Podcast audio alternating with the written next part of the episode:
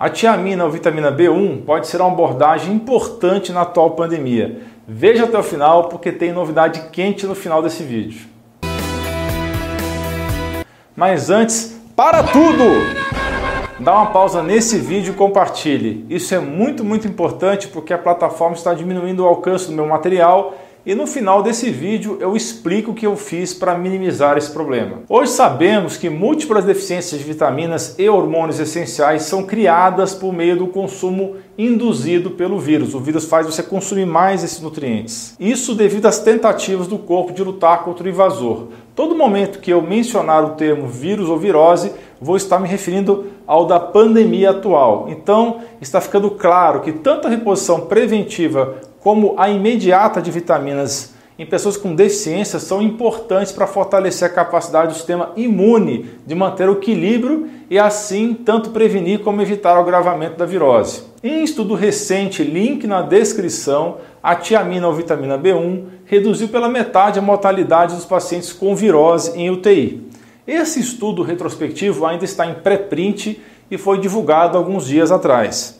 Além da redução pela metade da mortalidade, os pacientes que receberam tiamina como terapia adjuvante foram menos propensos a ter trombose durante a internação na UTI, com uma diminuição de 81%.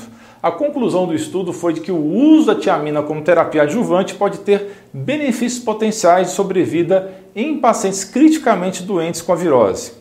A tiamina é capaz de melhorar a função do sistema imune e já demonstrou reduzir os riscos de diabetes tipo 2, doenças cardiovasculares, distúrbios relacionados ao envelhecimento, doenças renais, câncer, distúrbios mentais e distúrbios neurodegenerativos.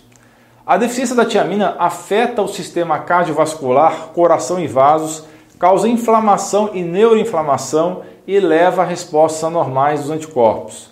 Os anticorpos e principalmente as células T são necessários para eliminar o vírus SARS. Portanto, a deficiência de tiamina pode resultar em respostas inadequadas de anticorpos e, consequentemente, em sintomas mais graves. É provável que os níveis adequados de tiamina ajudem nas respostas imunes adequadas durante o período da virose. Cuide da sua imunidade, veja suas deficiências de nutrientes e corrija se necessário.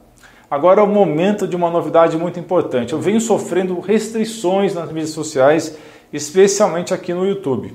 Então, todo o meu material mais polêmico eu vou colocar no meu novo canal do Telegram. Para quem conheceu o canal anterior, que já não está mais ativo faz mais de seis meses, esse antigo não vai continuar porque perdi o acesso dele. Então, estamos começando novamente do zero.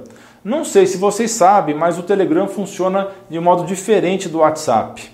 Quando você entra em um grupo ou no canal, você tem acesso a todo o conteúdo desde o começo, desde as primeiras publicações, e não somente o que foi publicado do momento que você entrou em diante. Então acesse o link da descrição e do primeiro comentário t.me barra lainha underline canal e tenha acesso a todo o material sem censura desde a primeira publicação.